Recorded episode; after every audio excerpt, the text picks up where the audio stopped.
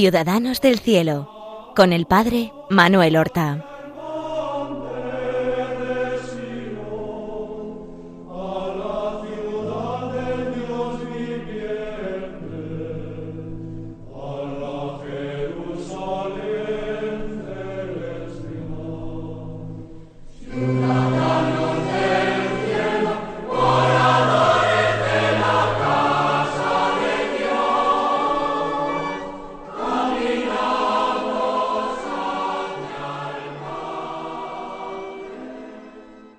Buenos días, queridos oyentes de Radio María, que seguís este programa Ciudadanos del Cielo, en el cual nosotros queremos acercarnos a la figura de nuestros hermanos los santos, los verdaderos ciudadanos del cielo, de esa Jerusalén celestial a la cual nosotros también queremos llegar, de la cual también nosotros queremos convertirnos en ciudadanos.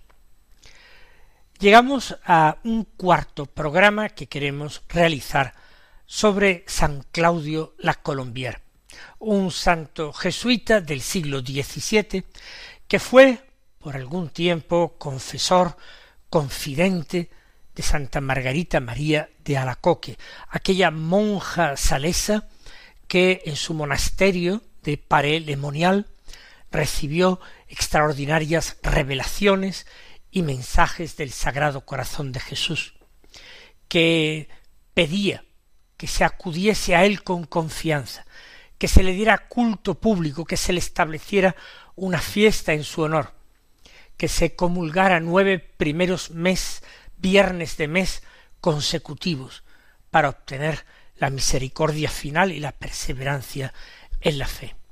Hemos, a lo largo de estos tres primeros programas, hablamos de su juventud, hemos hablado de su formación como jesuita, hemos hablado de su teología, su ordenación sacerdotal en París y finalmente ese destino un tanto inesperado a Paré-Lemonial.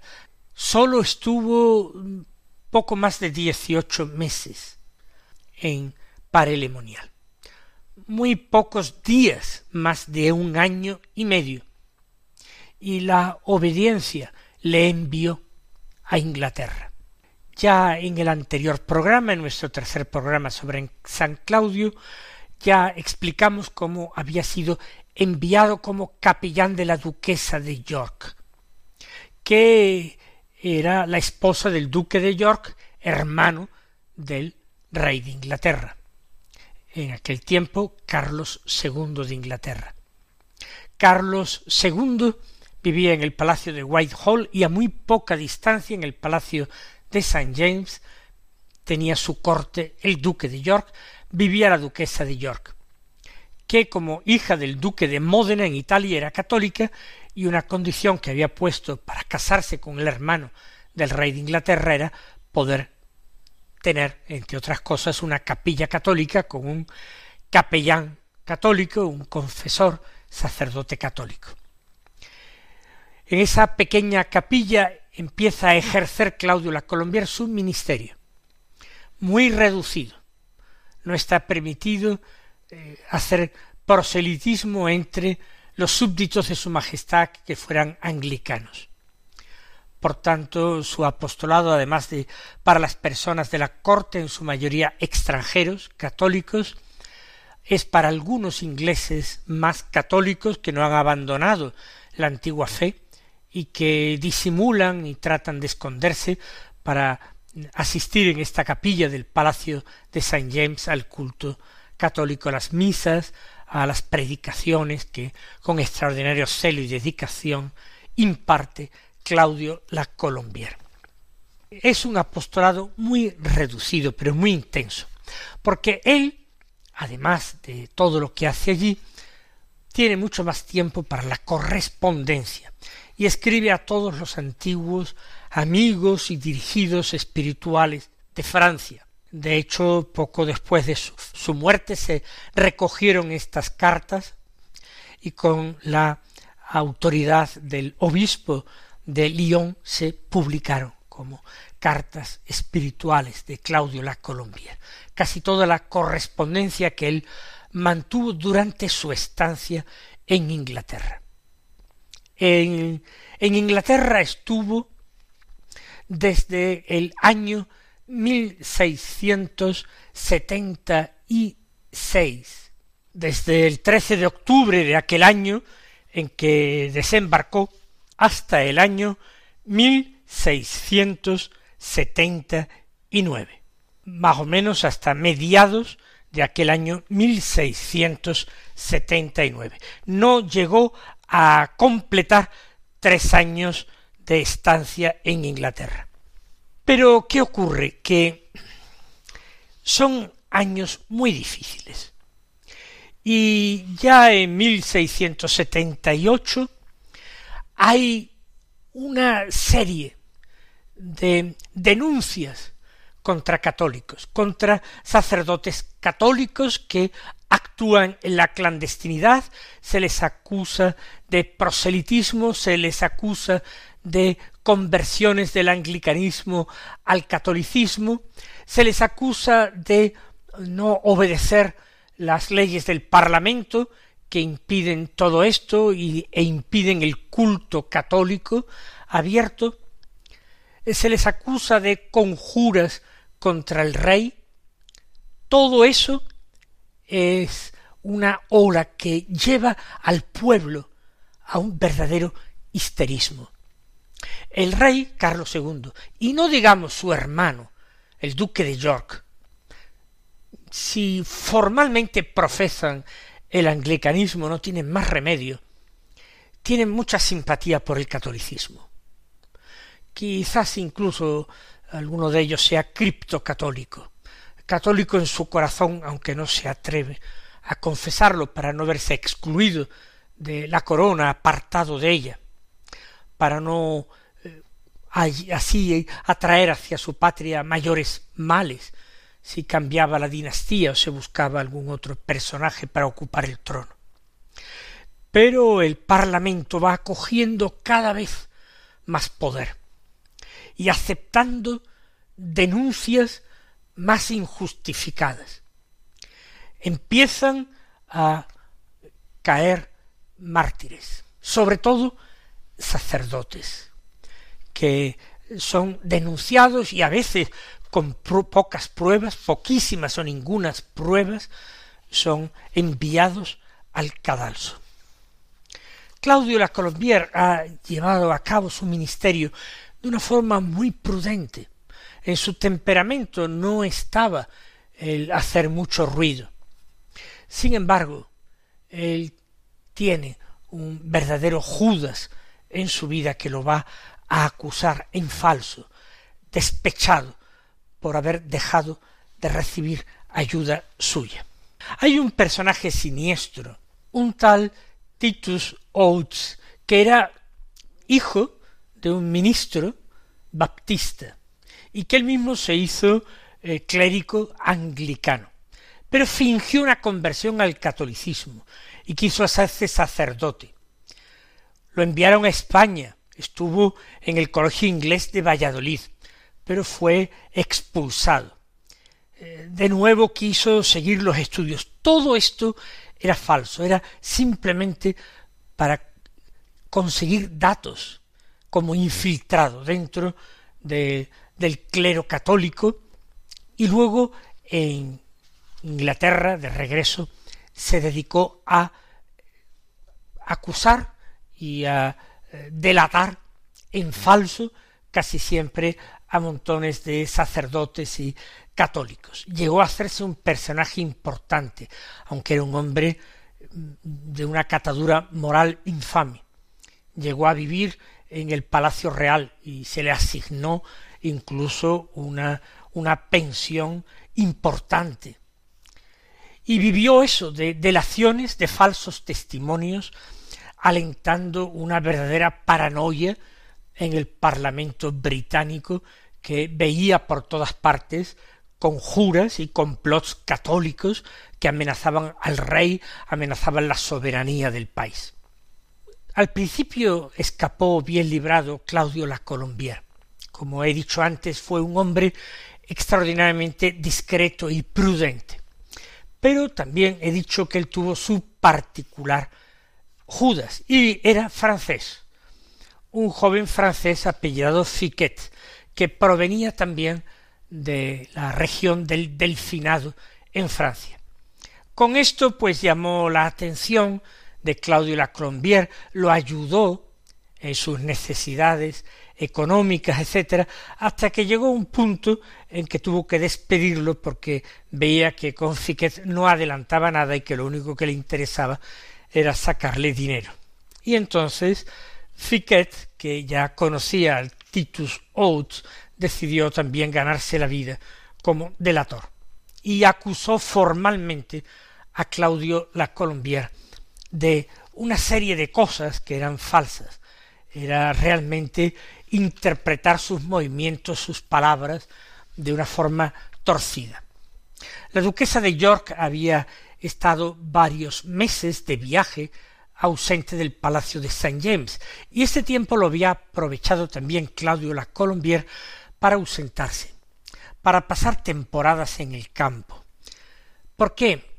Porque necesitaba vivir un aire fresco, distinto de ese ambiente cargado que se vivía en la corte de los duques de York.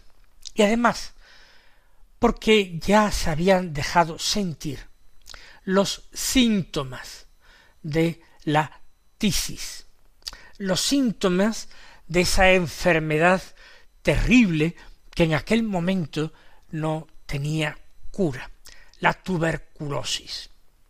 Él había sufrido ya algunas hemoptisis, algunas eh, vómitos o hemorragias de sangre. Sus pulmones estaban muy castigados y el único remedio que se encontraba era cambiar de aires, de esos aires mucho más húmedos y viciados de Londres a otros más puros y naturales de la campiña inglesa.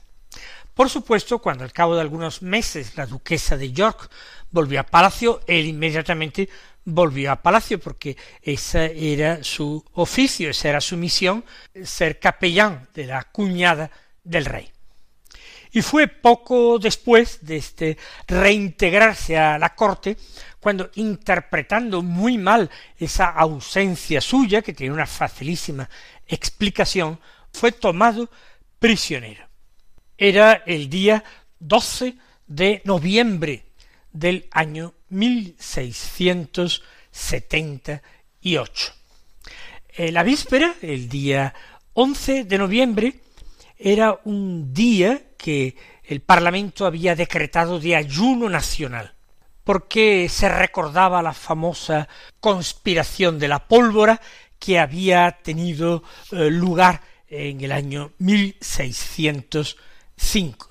En este día de ayuno nacional había de rezarse en todas las iglesias y capillas anglicanas la siguiente oración.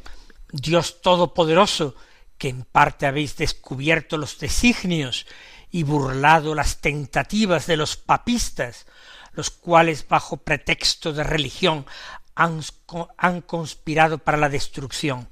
De esos miserables que por la traición o el asesinato de la sagrada persona de su majestad se esfuerzan por introducir entre nosotros la tiranía de un poder extranjero y la abominación de un culto supersticioso, a fin de reducir a esclavitud las almas y los cuerpos de vuestros siervos.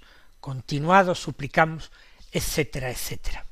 En ese contexto, como hemos dicho, el día 12 de noviembre de 1678, a las dos de la madrugada, fue detenido en su habitación del Palacio de St. James.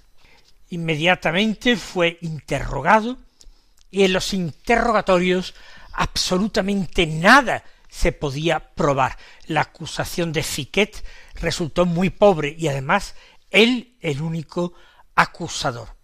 Los jueces quedaron muy confundidos y avergonzados y mandaron a Claudio la Colombier a la prisión de King's Bench. Allí va a estar desde septiembre de 1678, cuando es capturado, hasta el mes de diciembre. Va a estar, en definitiva, prácticamente dos meses en condiciones verdaderamente penosas en la cárcel. Finalmente va a ser liberado por orden del rey. ¿Por qué? Porque él está teniendo una serie de hemorragias de sangre que hacen peligrar su vida en prisión. Y de hecho, recuerden que el jesuita Claudio la Colombier tenía el apoyo de su patria Francia, del poderosísimo rey Luis XIV, del duque de Módena, no convenía ejecutarlo cuando tenía detrás a, tantos personajes importantes, incluso los duques de York, que lo aprecian. Por tanto, se le permite salir de la cárcel y estar diez días como máximo alojado en un lugar más saludable, más salubre. Eh, se le asigna el lugar, sin embargo, él obtiene poder pasar esos diez días en el Palacio de Saint James. Fíjese, de hombre peligroso para la corona alojarse en el palacio del hermano del rey y a muy muy poca distancia del palacio real. No tenía mucho sentido, pero eso le va a permitir despedirse de todos sus amigos ingleses y extranjeros con los que él ha tratado y finalmente embarcar desterrado para Francia donde llegará ya a finales de aquel año, a finales de diciembre de aquel año 1678 y queda ya muy poco de la aventura humana de Claudio la Colombier. Está muy tocado por la enfermedad. En, en París queda algún tiempo esperando que sus superiores decidan el entrevistarse con el provincial, informarle de la situación de los católicos allí, de otros jesuitas que permanecen en Gran Bretaña, y en primavera y en verano del año 1679 lo encontramos en Lyon, la ciudad donde él ha pasado más tiempo como religioso jesuita. Antes va a ir a su pueblo natal, San Sinforiano de Ozón, de nuevo para respirar esos aires natales que se pensaba que le harían bien para su tuberculosis desde allí por carta, en esa forzosa inactividad, como él le llama el sacrificio de no hacer nada, renueva contacto epistolar con las salesas de Parelemonial, con Margarita María de Alacoque en particular. Y ya para el curso de 1679-1680, así como el de 1680-1681, durante dos cursos escolares enteros, de nuevo en Lyon, de nuevo en el Colegio de la Trinidad, donde él ya había sido profesor y antes alumno, él va a desempeñar el cargo de espiritual de los escolares jesuitas, de los estudiantes jesuitas, los jóvenes que se están preparando en la compañía de Jesús. Van a ser dos años de un trabajo en retaguardia intenso pero dirigido a pocas personas que él realiza con mucho esfuerzo porque a veces tiene recaídas graves en su enfermedad. Por eso, insisto, va a completar dos cursos académicos como padre espiritual de jóvenes jesuitas en Lyon hasta 1681. Su vida interior va creciendo, su confianza va cimentándose más y más. Él puede llegar a tener la impresión de que su vida es o ha sido inútil sucesivos y aparentes fracasos, destinos de poca importancia. Aparentemente ha llegado a muy pocas personas.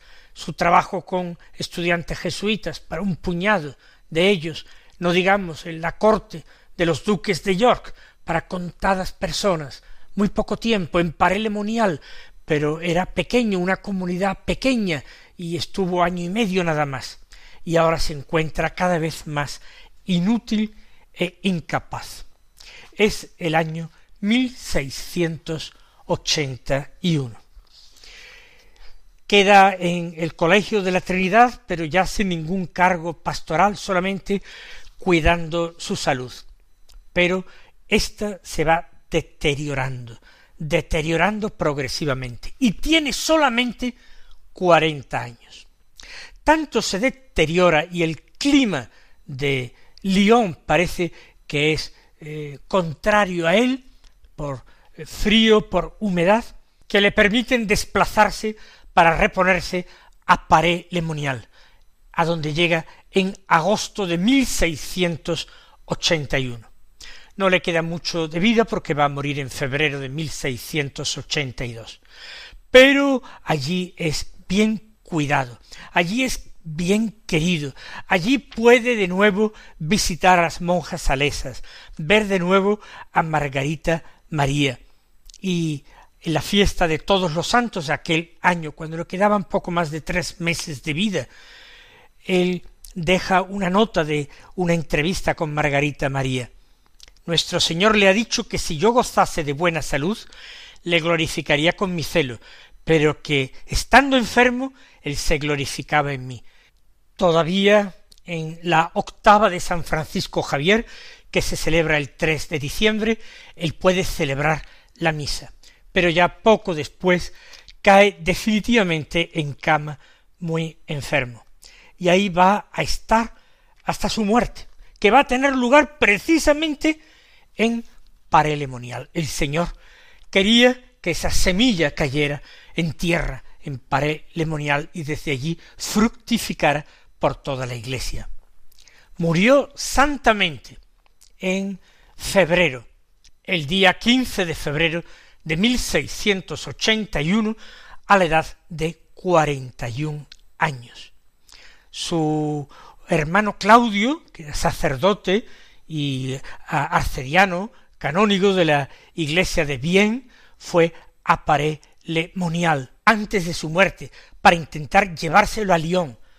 Pero aunque estaba esto decidido, finalmente el santo decidió no hacer el viaje, quizás por revelación del Señor, que quería que muriera allí en Parelemonial. Y allí conservamos su tumba en una iglesia muy cerca de la del convento de las Salesas, donde está enterrada Santa Margarita María.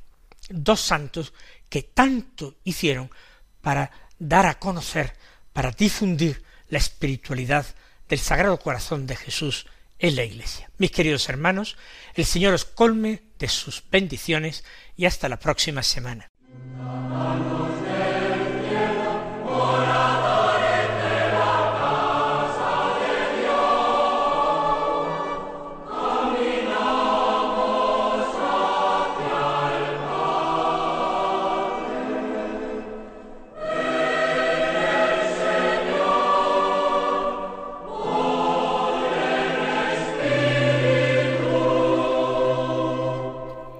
Han escuchado en Radio María Ciudadanos del Cielo con el Padre Manuel Horta.